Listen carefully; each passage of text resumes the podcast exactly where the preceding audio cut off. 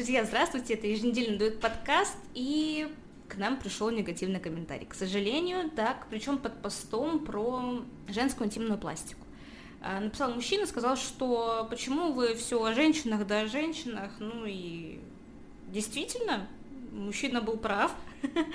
И сегодня мы поговорим о мужчинах, о мужской интимной пластике. И поможет нам в этом Халилов Элбай Салимович, врач-уролог-андролог. Здравствуйте. Здравствуйте. Рада вас услышать. Давно вас не было на подкастах. Скажите, пожалуйста, вот все-таки достаточно интересная тема. Мы очень много знаем про женскую интимную пластику, совершенно ничего не знаем про мужскую интимную пластику.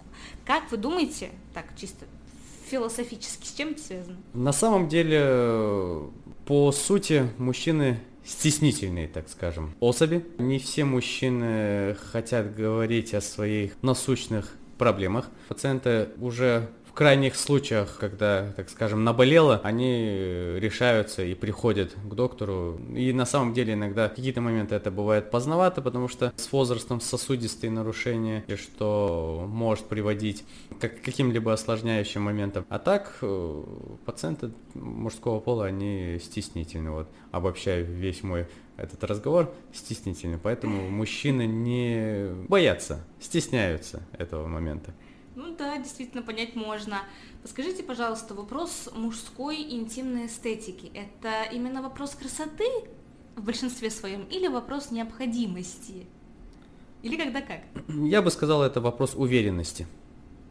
Вау. Да. Почему? Потому что есть такое заболевание, как эректильная дисфункция. Ну, в простонародье это называется э, импотенция. Данное заболевание бывает двух типов. Это органическая природа и психогенный. Чаще всего у мужчин, будем говорить, с импотенцией превалирует именно психогенный фактор. А когда уже произвели данную операцию, выполнили данную операцию именно по увеличению, либо утолщению полового члена, либо же по протезированию полового члена, у мужского пола появляется уверенность, следовательно, если есть уверенность и все остальные факторы, они просто отпадают. О, какой хороший ответ. Сразу идем э, в карьер, скажем так. А, вопрос операция по обрезанию. Это эстетика или это тоже необходимость? В какие-то моменты это эстетика, но и в какие-то моменты это необходимость.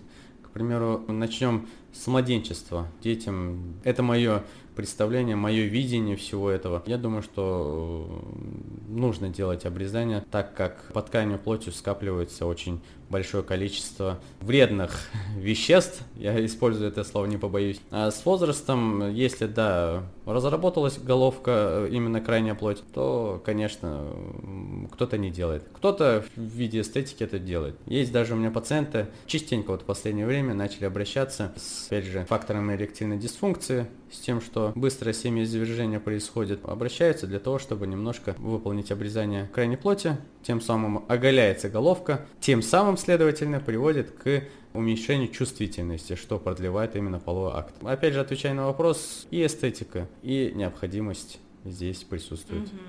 Интересно, спасибо большое. К вам часто обращаются именно с вопросом эстетики или к урологу, в принципе, редко кто приходит из мужчин с таким запросом? Вот как уже говорил, к урологу, к сожалению, приходят уже на последних стадиях. Редко бывают мужчины, которые уже вот решился, все, пришел. А так их нужно пинками привести, сказать, что есть проблема, нужно решать эту проблему. А вопрос эстетики, это же не вопрос проблемы, это же вопрос личного такого желания. Да, личного, но опять же не все. Пока таких людей. Да, мало таких людей. Люди э, не, не могут перебороть себя, свой страх, свои вот эти вот зажимы. Знаете, как в Европе, у меня знакомые поуезжали в Европу именно с медицинским образованием. И там, вот как вы думаете, какая специальность именно из медицинских специальностей на первом месте по потребности? Не знаю. Психиатр. Психиатр? А, да, ну, психиатр, блин, психотерапевт. Да. Потому что э, население такое, что им нужно объяснять, с ними нужно разговаривать, им нужно рассказывать все эти моменты, поэтому и уже после этого у людей зажимы снимаются. И, кстати, вот пенильная хирургия, ну, по поводу чего мы с вами дальше поговорим, скорее всего. Как правильно еще раз? Пенильная хирургия, ага. то есть пенис, ага. это от слова. Вот, пенильная хирургия, это более эстетическое название. Это все пришло оттуда, потому что там это все заразилось. Даже не в Европе, а в Америке это все началось. И дальше уже пошло, пошло, пошло. Люди потихоньку снимают с себя зажимы и приходят к докторам уже не психотерапевту, не психиатру, а именно к врачу-урологу, андрологу. Ой, вот, вот, вот, вот с вами согласна, потому что надо разобрать вопрос. Это вопрос, почему возникла такая потребность, для чего, а потом можно с такой твердой головой идти на какие-либо операции. Угу. Полностью согласна с этим. Вы недавно по секрету нам проговорили, что были на конференции посвященной данной теме. Расскажите, пожалуйста, как все прошло, что было, что обсуждали? Да, недавно приглашали на конгресс урологов 23 года проходил он в городе Казань. Прошел он отлично. Узнал для себя как много нового, так закрепил свои предыдущие старые знания, пообщался с ведущими урологами, андрологами, которые занимаются именно данным направлением. Общался на самом деле со всеми урологами, ну, которые именно оперирующие. А с данными я прям активно, тесно общался и много чего узнал. Ведущие урологи по вопросам интимной мужской пластики, они в основном в каком городе находятся? Из каких городов выступали специалисты? Москва. Это Москва. Ну, сами прекрасно понимаете, население большое. Да. Более... Москва. Москва. В общем, Москва. Одним словом. Процедура, вы сказали, что можно провести протезирование полового члена при импотенции. Угу. А при травмировании, при некрасивой форме, при еще чего-то подобного, даже при переломе, возможно, угу. есть вариант как-то починить. Без протезирования? Да. Давайте начнем так, так интереснее. Ну а всегда, знаете, любой протез, это даже вот на конгрессе мы обсуждали, любое инородное тело, оно не, не всегда приедается, не всегда наше, так скажем, любое инородное тело. А инородное тело это сам протез. Это первый момент.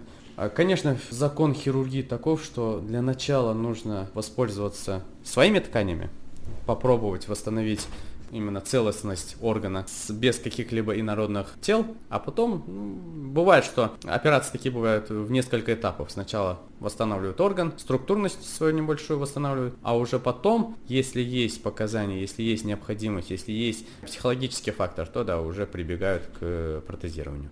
А расскажите вообще, как проходит операция вот в случае, если это два этапа. То есть это какая подготовка, какие осмотры, один ли специалист, э, под общим ли наркозом, как разрезается, не разрезается, вот со стороны хирурга. Расскажите, пожалуйста. Здесь э, индивидуально. На самом деле каждый, каждый момент индивидуален. К примеру, после каких-либо травм, что чаще всего э, начали разбирать именно на данном конгрессе, после травм начали обсуждать, и всегда э, стараются в два этапа. Почему? Объясню. Первый этап всегда старается убрать какие-то либо органические проблемы, удалить какую-то лишнюю ткань, удалить нагноившиеся ткани и так далее, и так далее. То, что мешает именно дальнейшему протезированию. Во второй этап, так как уже данная область должна быть чистая, потому что любой протез, хоть это протез на половом члене, хоть это протез на пальце, хоть это протез, не знаю, пластинку в голову вставляет, любой протез именно должен устанавливаться на чистую стерильную площадку. Ни в коем случае нельзя сразу же в один этап это все делать. По врачам здесь нужен комплексный подход. Здесь должны, во-первых, должен, да, уролог-андролог смотреть, анестезиолог должен смотреть, терапевт должен смотреть, психиатр должен смотреть, потому что пациенты должны понимать, готовы они к такому или нет. В первую очередь, конечно, уролог должен объяснять все подходы, все э, последствия, все возможные осложнения, потому что не всегда желаемое желаемое совпадает с действительностью. Абсолютно верно. Фразу забыл. Мне а. стало даже интересно, а что может пойти не так? А знаете, пациенты вот тоже обсуждали на конгрессе, иногда пациенты приходят для того, чтобы выполнить протезирование, чисто на протезирование приходят. Ну, это опять же Москва. Делают протезирование, э, но происходит так, что укорачивается половой член. Ух ты. Вот. А бывает такое, э, есть такое заболевание, болезнь пирони. Что это за заболевание? Заболевание именно полового члена, где во время которого образуется бляшка на самом половом члене, половой член искривляется, что приводит к дискомфортам, что приводит к э, отсутствием уже в последующем половых контактов из-за того, что деформация полового члена происходит. Ну и пациенты такие обращаются для того, чтобы убрать сначала вот эту вот бляшку и потом уже иногда делают протезирование. Когда вот убирают бляшку. Чаще всего половой член уменьшается в размере там, на пол, на 1 сантиметр. Пациенты чаще всего возмущаются, и поэтому я говорю, что врач всегда должен объяснять все вот эти вот моменты, все эти факторы, что могут быть такие последствия, но это последствия именно самой операции. Конечно, хочется язвить то, что я на стрижке-то сантиметра волос не замечаю, что у меня. Вот, видите, а тут такое. А тут такое, да. да. Помимо протезирования, какие еще эстетические операции есть в урологии? По удлинению полового члена, по утолщению полового члена, утолщение как собственными тканями, бывает утолщение как, э, опять же, на конгрессе обсуждали новые технологии, начинают вводить по тоже протезы вокруг полового члена, как э, называли даже одеяло под кожей. Но на самом деле мне не понравилась данная методика из-за ряда последствий, так как накрывается половой член, еще сосуды накрываются, обогащение полового члена нарушается. Но это может в будущем какие-то новые методики придумают, но пока вот так вот, удлинение, утолщение полового члена. У детей еще чаще всего бывают всякие кипосподии, эписподии, это заболевания, при которых мочеиспускательный канал э, выходит не в том месте. Ну, это я образно говорю, там более научная есть фраза. И тоже выполняет эстетическую операцию. Тоже как бы всегда вот пластические хирурги, э, знаете, это сейчас уже как пластическая хирургия, как услуга, но всегда пластическая хирургия приходила на помощь именно вот таким вот проблемам внешнего вида, именно нарушающим нормальное качество жизни. Спасибо большое за ответ. Я знаю, что в женской интимной пластике очень распространены филлеры для увеличения в мужской не распространены, нельзя делать так? Э, можно, филлеры тоже можно, используют филлеры, но опять же, это все должно быть в умелых руках. Первый момент, потому что, к сожалению, э, бывают последствия после введения филлеров, неправильного введения филлеров. Я не говорю, что мужской организм сложнее женского, нет, ни в коем случае, но опять же, иногда так вводят филлеры, что приходится делать реконструктивную операцию. До разных последствий, к сожалению, доходят после введения. Иногда, э, к сожалению, пациенты сами вводят себе какие-либо филлеры. Они говорят филлеры, но это, к сожалению, вазелин бывает. Чаще всего и пациенты вводят, э, у меня вот, к примеру, был такой пациент, ввел, и, к сожалению, некроз полового члена пошел уже из-за того, что там все начало гноиться внутри. Тоже не очень неправильно. Это все, еще раз говорю, должен делать именно умеющий специалист, а не так, что пришел кому-то, он мне ввели, могут неправильно вести, мож, могут не туда вести. Ну и, конечно же, особенность организма, особенность полового члена, бывает такая штука, что э, не во всех местах можно, как говорится, тыкать. А вы умеете это делать? Конечно. А, то есть э, филлерами должен работать либо пластический хирург, либо да. уролог? Конечно, если да, в разных Имеет областях. специализацию. Да. Ой, прекрасно, все, знаем теперь где.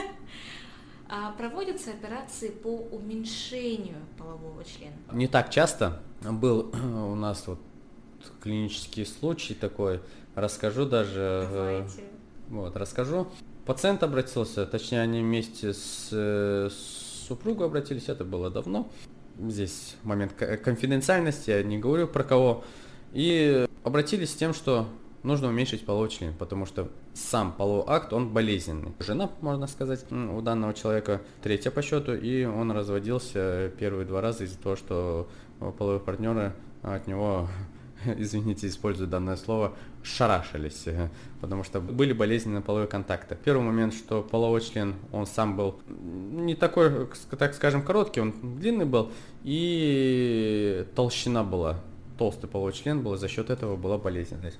Как говорится, знаете, есть такая фраза, главное не размер, главное, как его использовать. И здесь вот то же самое, главное не длина полового члена, а именно толщина. За счет толщины именно достигаются э, какие-то моменты. Ну, в плане оргазма я имею в виду, именно женского. Ну и, да, выполняли операцию не по у, укорочению, а именно по у, убирали толщину. толщину. Да, полового члена, потому что очень толстый половой член был. Я а, просто вижу комментарии можно, пожалуйста, сантиметры? Можно и такие операции делать, но это опять же сначала делают... Нет, сколько было-то? А, сантиметры? А, сейчас скажу. Толщина, 24 сантиметра в длину он был. И в толщину, вот я не помню, не буду врать, но толстый был половой член. Вот, э, вот мой, мой кулак и то тоньше. Вот поэтому приходилось оперировать.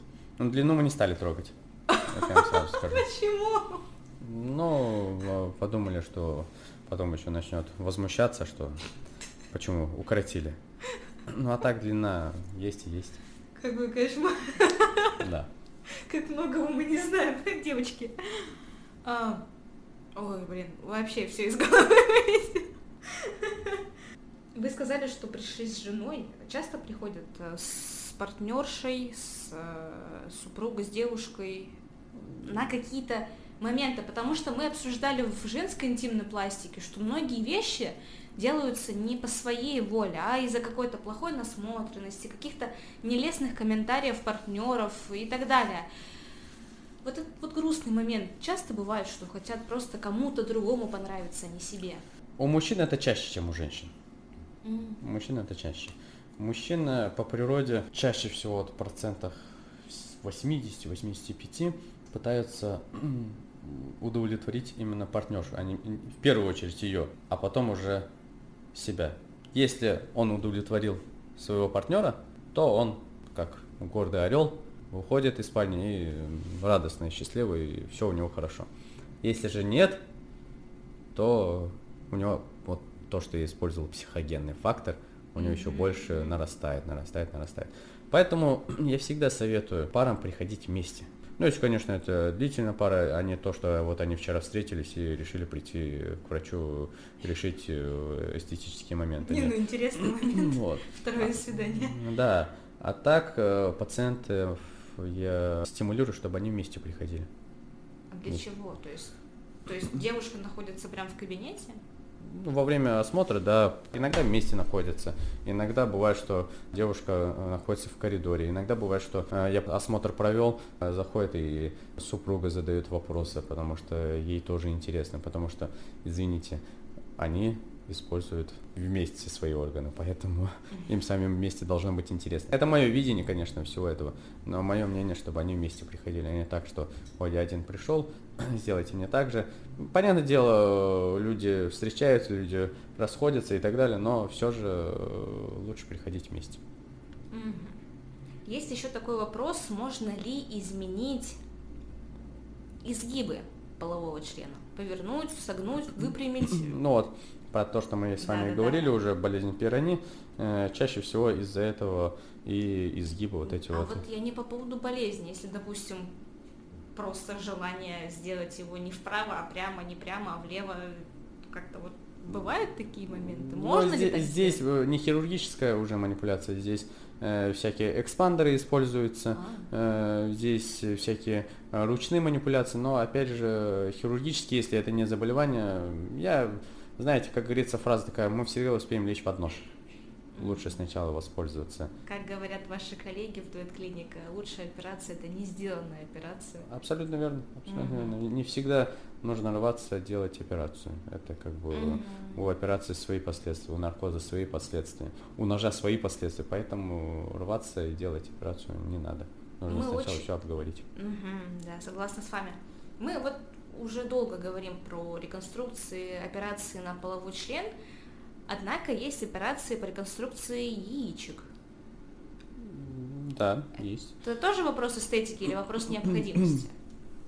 Ну, здесь э, реконструкция яичек какая именно? Если, к примеру, нет мошонки одного яичка, то да, делают протезирование э, яичка. И здесь, э, опять же, вопрос уже не органической патологии, потому что это, имплант, он не несет за собой какую-либо функцию. Здесь процесс эстетики, что мошонки это чувствуют. просто да? Симметрия получается. Да, абсолютно верно. Угу.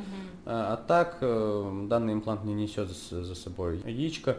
Это один из важных органов мужского организма, который стимулирует выработку э, определенных гормонов, которые участвуют в репродуктивной функции и так далее, и так далее. По имплант это имплант. Больше ничего не сказать. Он а просто устанавливается такое, туда и все. Что без яичек родился. Это же врожденная аномалия, да, когда нет да? одного яичка? Называется крипторхизм. Угу. Бывает, что рождается без яичек, Вообще потом, без, да, да, э, приходится спускать эти яички вниз. И, кстати, мамы, папы, на, на это обращайте внимание. К сожалению, не обращайте на это внимание. Вот у меня случай был недавно, весной. Пришел молодой парень, 19 лет, вот, и я начал его осматривать, а у него мошонки, нет яичек. 19 лет парню. И как бы вина на ком? Вина не на врачей, не на врачах, которые его смотрели, а вина на родителях. Извините, вы же его, когда он был маленький, девали же ему подгузники, подмывали же своего ребенка, и нужно всегда на это смотреть. Разные манипуляции делали, а потом при обследованиях выяснилось, что, слава богу, одно яичко смогли спасти, оно еще, ну, уже вот на выходе было, и мы его спустили мошонку, зафиксировали, все сделали, все хорошо, отлично. С одним яичком он, да, сейчас э, живет. Второе яичко было чуть выше, вообще яички спускаются внутриутробно с поясничной, mm-hmm. с поясничной области. И оно было вот в районе поясницы. И это, это один момент, что яичко эстетика. Э, любой орган, не находящийся на своем месте, ну это я образно использую эту фразу, может малигнизироваться. Что это такое? А злокочисляться. Mm-hmm. Что это такое? При, приводить к раку. Слава богу, у него не было э, никаких ну, предпосылок, что, э, представляете, за 19 лет орган грелся, грелся, грелся именно где-то вот в заброшенном пространстве там. Поэтому за этим тоже нужно смотреть. Я что-то уже много разговариваю, но все же нужно на это обратить внимание. Нет, прекрасно, вы так и должны много разговаривать. Это очень интересно, потому что вы говорите, вина не на врачах. Я вот слушаю, парню 19. Ну, осмотры в военкомате были. Осмотров в военкомате именно что не было. Они же прям прощупываются. Как, как это не было? Осмотров он не ходил в военкомат, ну, не знаю по каким причинам. К, опять же, родители увидели момент какой-то там, не знаю, год, два, пусть будет 10, увидели, что у ребенка нет яичек. Следовательно, что? Следовательно, нужно ввести ребенка к доктору. А уже доктор, если что-то неправильно сделает, это уже другой момент. Но здесь сами э, родители несут уже, ответственность. Ну, по ним, я хочу сказать, что нужны какие-то специальные уроки для родителей, потому что я прекрасно знаю женскую анатомию, но совершенно не знаю мужской, как выгля- должны выглядеть э, нормальные органы у новорожденного ребенка. Я, я не представляю, хотя я как бы ну, не маленькая девочка. А знаете, говоря. на самом деле, я бы вел в школах, не говорю, что с, э, с, в начальных классах, а именно с класса восьмого, девятого, да, гендерное, назову это гендер-патия, но нет, э, гендерное развитие. Чтобы... Сексуальное просвещение? Абсолютно да, верно, да, да. К примеру, ко мне э, очень много ребят молодых обращаются уже э, с тем, что не знают, как делать, что делать и так далее. Ну, на самом деле многовато, хоть и все опять же стесняются мужчины, но не знают. И нужно просвещать. Они где-то из интернета вычитывают, смотрят какие-то видео и так далее, и так далее. Но нет, нужно именно приходить в школы. Ну, наверное, надо какой-то патент выделить на это, чтобы mm-hmm. именно ходили определенные врачи и рассказывали. Именно с интересом, чтобы врачи рассказывали, это должен быть врач-уролог и врач-гинеколог. Именно вот эти вот врачи должны рассказывать все вот эти вот моменты. Я полностью с вами согласна. Вы, вы, вы очень интересно сейчас рассказываете. И помимо этого, что в школах сексуального просвещения еще курсы молодых родителей. Как да, да, да. Гениталии да. детей здоровые, да. правильные. Это даже вот в начальных классах можно ввести курсы молодых родителей, чтобы вот на родительские же собрания бывают, бывают. Здесь можно на родительское одно собрание пригласить э, доктора, там, уролога, гинеколога. Мы второй подкаст об этом говорим, я просто второй подкаст э, буду, скорее всего, слушать возмущение, что какое сексуальное просвещение в начальных классах. Хотя доктор Люханова, наша прекрасная гинеколог, э, постоянно говорит, что дети задумываются об этом с пяти. И с пяти надо объяснять, о том, что это, для чего это, как, кому и кому, конечно, когда надо это. Конечно, конечно. Э, мы говорим на органическом уровне, но есть психогенные факторы, есть заболевания психических отклонений. Это даже у детей это есть. Мы, я не говорю про взрослых. Я тоже учился в университете, это я прекрасно знаю, какие заболевания именно бывают у детей, именно психологического фактора, которые могут приводить к определенным отклонениям. Поэтому детей тоже нужно просвещать. В первую очередь родителей нужно просвещать именно в начальных классах а потом уже, да, детей. Я вспоминаю э, цитату из фильма «Барби», когда они перебрались в реальный мир, и там э, их задерживают у нас мужчины, и она говорит, я слышу ваши подколы, но у меня нет влагалища, а у него нет пениса. И Райан Гослинг говорит, у меня есть все гениталии. И действительно на куклах нет гениталий. Ну и правильно, на самом деле, наверное. Ну, может быть и так, да, кукла для игры. Да. Так, вернемся к нашим баранам. Мужская интимная эстетика. Вы сказали, что есть противопоказания и определенные показания. Угу. Расскажите, пожалуйста, подробнее именно про показания и противопоказания. Показания именно э, вы имеете в виду к протезированию или показания вообще к операциям? В том числе к протезированию и в том числе к большинству операций. Давайте возьмем увеличение полового члена, потому что это будет пользоваться спросом. Показания в первую очередь, именно давайте про увеличение, ладно, полового члена поговорим. В первую очередь микропенис. Микропенисом считается меньше 9 сантиметров. Это показания. Но это опять же, какие методики будут использоваться. Здесь нужно подходить. И опять же гормональные уровни нужно смотреть. Здесь опять же комплексный такой подход. Второе показание – желание самого пациента. Угу. Вот. Тоже сейчас учитывается Раньше это не так э, прям учитывалось, сейчас это учитывается. Как так? Желание самого пациента. В смысле, без согласия как-то подносишь? Нет, э, именно раньше пациент пришел, захотел, но ему говорят, тебе не надо, все, иди отсюда. А сейчас А-а-а. есть такой момент, что пациент захотел, пришел, э, ему сделали операцию. Желание пациента тоже нужно учитывать. И показания, противопоказания каких-либо хронические, органические проблемы. Ну и опять же использую это слово психо допуск психиатра. Это, знаете, как э, владению оружием. Дают же? И там психиатр проходит. Здесь вот то же самое. Не будет ли он использовать его в каких-либо целях? Поэтому э, доступ психиатра тоже должен быть. Психиатра или психотерапевта? Психотерапевта, прошу. Психотерапевта, да. Да. Противопоказания. Прям по списку. К, опять же, к удлинению полового члена. Да а опять же, какие-либо заболевания Какие? полового члена.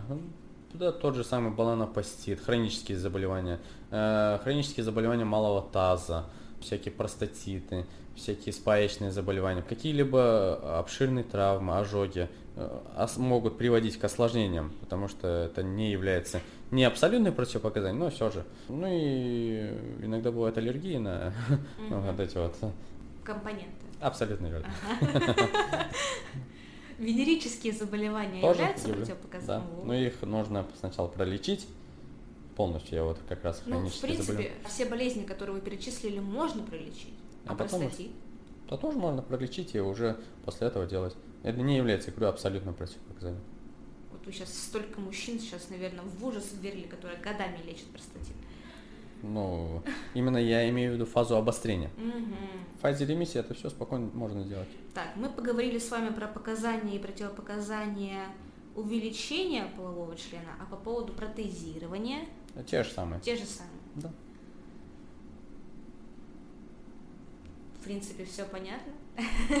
В любом случае, это все должно делаться через кабинет уролога и остальных смежных специалистов, которых мы уже назвали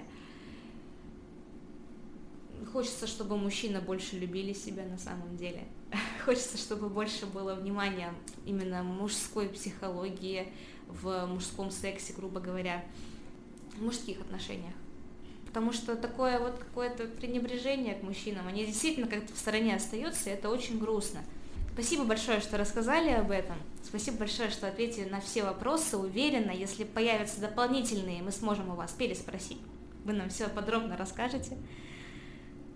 С нами был Халилов Илбай Салимович.